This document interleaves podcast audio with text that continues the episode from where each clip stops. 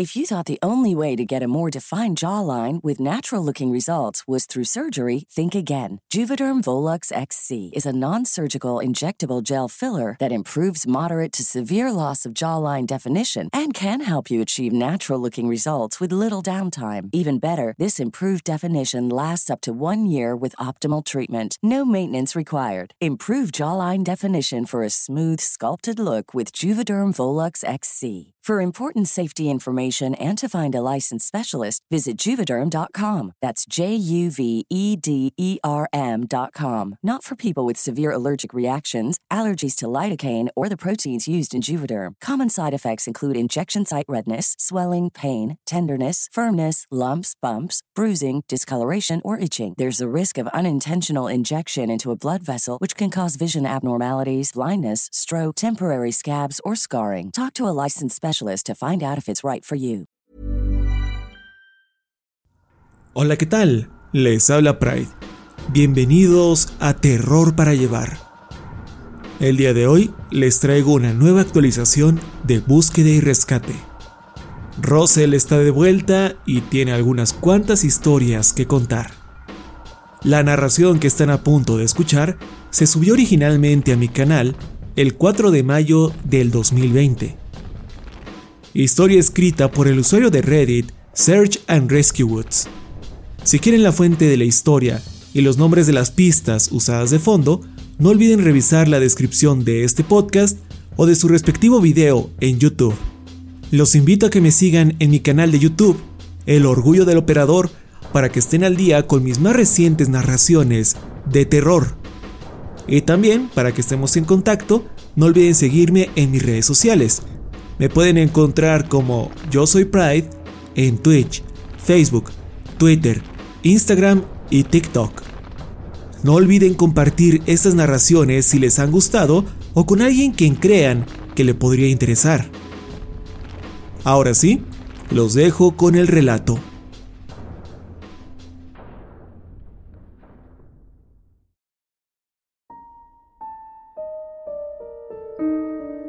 Lamento no haber estado por aquí en tanto tiempo. Tuve un accidente. Uno bastante feo. Pero hablaré de eso en otra ocasión. Tengo un buen amigo que creció en la misma área que yo, por lo que compartimos algunas memorias de los bosques cercanos y las ocasiones que los explorábamos. Cuando éramos niños, solía contar una historia que jamás le creí, pues él era bastante conocido por inventar algunas mierdas aunque he estado reflexionando más sobre ella conforme he escrito estas otras historias. Cuando él tenía unos 12 años, pertenecía a una tropa de Boy Scouts que cierto día salieron de acampada para un retiro de fin de semana, o como quiera que se le diga esas cosas. Según recuerdo, dijo que habían ido él y aproximadamente otros 12 niños. Mi amigo y otros tres chicos decidieron que una vez que todos estuvieran dormidos, se levantarían sin hacer ruido y se adentrarían en el bosque para ver quién se acobardaba primero. Por accidente despertaron a otro chico, y como éste quería ir con ellos, no tuvieron más opción que llevarlo. Muy entrada la noche, todos salieron. Mi amigo dice que no recuerda exactamente qué tan tarde era, pues no pensó en revisar la hora, pero estimaba que era poco después de la medianoche. Solo uno de ellos llevó una linterna, por lo que todos se mantuvieron bastante cerca al caminar. Se alejaron lo suficiente como para no tener que preocuparse por despertar a nadie, dando vueltas por ahí en el bosque y molestándose, tratando de asustarse entre ellos. Fue realmente divertido y todo iba bien, hasta que uno de los niños señaló adelante, diciendo que había visto algo. Siguieron al chico y este los llevó hasta lo que parecía ser un viejo sitio para fogatas. El niño estaba parado al pie de este, mirando hacia el centro, cuando pidió la linterna. Todos se amontonaron alrededor y mi amigo dijo que se trataba de la cosa más extraña que haya visto. Se veía como algo sacado de una vieja caricatura de Warner Brothers. Ya saben, como cuando hay un círculo en el suelo casi perfecto hecho de un negro sólido. El niño en cuestión se inclinó para tocarlo y comprobar si solo se trataba de un trozo de papel, pero su mano pasó por el agujero sin tocar la tierra. Cuando lo iluminaron con la linterna, se dieron cuenta de que era un túnel casi perfectamente circular, con escalones burdamente tallados a los costados que bajaban en espiral. El pozo como tal tenía cerca de un metro y medio de ancho, y el agujero medía casi lo mismo, siendo lo suficientemente grande como para que cupiera un niño pequeño. Hicieron lo típico, gritar hacia adentro, tirar algunas rocas para ver si podían escucharlas tocar el fondo, pero no pudieron ver ni oír dónde terminaba. Por lo que la conversación se enfocó en elegir a uno de ellos para que bajara por ahí. Mi amigo rogó porque no lo escogieran a él y lo tacharon de cobarde, pero comenta que algo simplemente no estaba bien. Creía que ninguno debería bajar. Sin embargo, el chico de la linterna, quien era como el líder no oficial, se la pasó a mi amigo y se apartó, diciendo que sería él quien bajaría a revisar. Entró al agujero y comenzó a descender por los peldaños de una espiral muy pronunciada. El líder indicó que cuando bajara lo suficiente, gritaría pidiendo la linterna para que mi amigo la tirara hacia él. Una lógica muy estúpida, pero supongo que el chico solo trataba de demostrar que no estaba asustado. Lo vieron descender, manteniendo la luz sobre él hasta que lo perdieron de vista. Eventualmente apenas podían escucharlo, y mi amigo comenzó a pedirle que regresara a la superficie. Cuentan que lo último que le escucharon decir fue algo como... El túnel solo sigue y sigue. Y luego se desvaneció. Ya no podían verlo ni escucharlo. Sin saber qué hacer, pero tampoco sin ánimos de bajar a buscarlo, el resto del grupo esperó cerca del pozo durante horas a que el chico regresara. Era muy tarde, y como eran tan solo unos niños, en algún momento todos se quedaron dormidos. Cuando despertaron, ya era de día y el círculo se había esfumado. El suelo estaba completamente liso. Entraron en pánico y cavaron lo más profundo que pudieron, pero no había ni rastro del túnel. Mi amigo dijo que no era como si el hoyo hubiera colapsado o se hubiera derrumbado, más bien como si nunca hubiese existido en primer lugar. Corrieron de vuelta al campamento, donde todos ya habían comenzado a notar su ausencia, y le contaron al consejero todo lo que había ocurrido. Por supuesto, el consejero no creyó ni una palabra sobre aquel extraño agujero. No obstante, sin duda, podía ver que faltaba un niño y la desesperación de sus compañeros. Así que llamó a la policía y comenzaron una investigación. Mi amigo y el resto del grupo guiaron a los investigadores al lugar de los hechos. Hubo una excavación masiva en el lugar, pero jamás encontraron nada. Buscaron kilómetros a la redonda. Incluso investigaron a muchos agresores sexuales de la ciudad en caso de que se tratara de un secuestro. Pero nunca encontraron ni un solo rastro de aquel niño.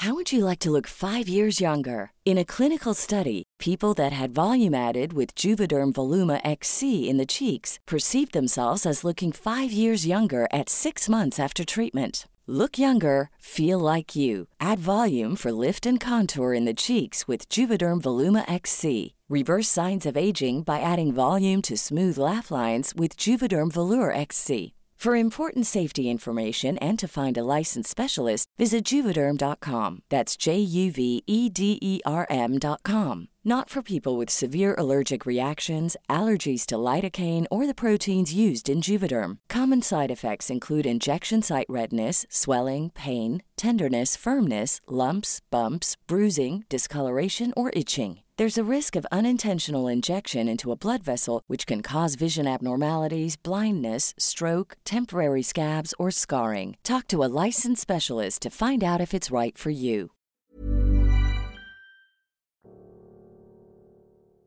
Mientras tanto, en el parque, tuvimos un brote de avistamientos.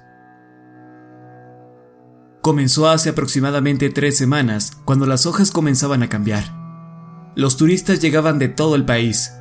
Sucede cada año. Vienen a acampar y tomar algunas fotografías antes de la primera nevada. Es la última temporada de turistas en el pueblo antes de que todo se cierre por el invierno y ya estamos acostumbrados a lidiar con el flujo de gente. Pero, con esa cantidad de personas, por supuesto que también se verá reflejado un incremento en accidentes y reportes. Muchos de estos reportes son los usuales avistamientos de osos, pie grande, pumas e incluso de asesinos seriales. Esto acompañado con las usuales llamadas sobre incendios, incidentes con armas de fuego, comportamiento descontrolado y accidentes que requieren primeros auxilios. No puedo recalcar lo suficiente cuán mundanos son la mayoría de nuestros días en lo que a eventos inusuales se refiere. Pueden pasar meses, incluso años, sin ningún gran incidente. Una vez aclarado esto, y como dije, al parecer estamos en medio de un brote. Durante las últimas tres semanas hemos tenido más reportes inusuales que en los últimos ocho meses. Tal vez sea porque las personas están poniendo atención. Pero, ¿no es igualmente posible que la gente esté histérica?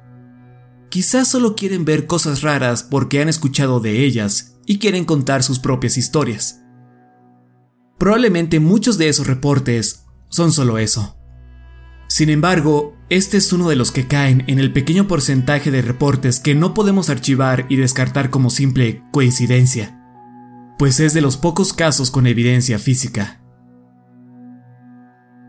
El otro día recibí una llamada sobre un posible avistamiento de un cuerpo y salí a revisarlo. Las personas que llamaron me estaban esperando cerca del camino, una madre y sus dos hijas. Una de las chicas, la más alta, a quien llamaré MK, hablaba de cómo identificó inmediatamente los huesos como de un humano, y dejó en claro que no habían movido absolutamente nada. La más pequeña, de cabello verde brillante, Skay, estaba callada. Le pregunté si había visto algo. Era evidente que estaba alterada por la experiencia, y no dijo mucho. MK explicó que había estado caminando por ahí para hacer un poco de reconocimiento. No le pregunté a qué se refería con eso. Continuó explicando que estaban buscando cualquier cosa inusual. Su madre interrumpió, aclarando que no buscaban problemas. Habían escuchado de cosas que sucedían en el bosque y lo habían usado de excusa para salir y caminar en el parque antes del invierno. Skay se quedó cerca de su hermana y solamente movía la cabeza asintiendo. Aproximadamente unos 800 metros más adelante, MK señaló el camino frente a nosotros. Un hueso sobresalía entre las rojizas y anaranjadas hojas del piso, lo que lo hacía fácil de visualizar. Era largo, curvado, sin nada de carne ni músculo. A un pie de distancia, adentrándose al bosque y en dirección opuesta al sendero, yacía otro hueso encima de una rama caída. También estaba completamente limpio. Tuvimos cuidado de rodearlo al pasar por ahí. Otros cuatro huesos detrás de ese condujeron al matorral que me habían descrito, y escondido detrás del arbusto se encontraba el torso. La madre retrocedió, y SK la tomó del brazo con fuerza. MK se arrodilló junto a mí, frunciendo el ceño. Lo inspeccionamos juntos. Quien quiera que haya sido, no estaba en forma. Pedacitos de hojas muertas y cortezas se encontraban entre la maraña de grueso vello en el pecho. Después de una breve inspección del área, ambos estábamos seguros de que el resto del hombre no estaba cerca. El torso había sido cercenado desde un poco por debajo de las axilas hasta un poco antes de la última costilla. Pero eso no es todo. Mire. MK se puso de pie y tomó una rama la cual usó para levantar la carne. Al hacerlo, pudimos echar un vistazo a la cavidad del cuerpo, notando que el torso estaba completamente hueco. Las costillas restantes colgaban libremente, no estaban adheridas a nada. La espina dorsal había desaparecido. La herida no dejó rastros de sangre y fue hecha a la perfección. Precisión quirúrgica. Revisamos los cortes, los cuales eran imposiblemente limpios y perfectos. No había marcas de ningún tipo de arma o herramientas, ni un solo moretón. Aparte de lo obvio, no era claro por qué había muerto este hombre.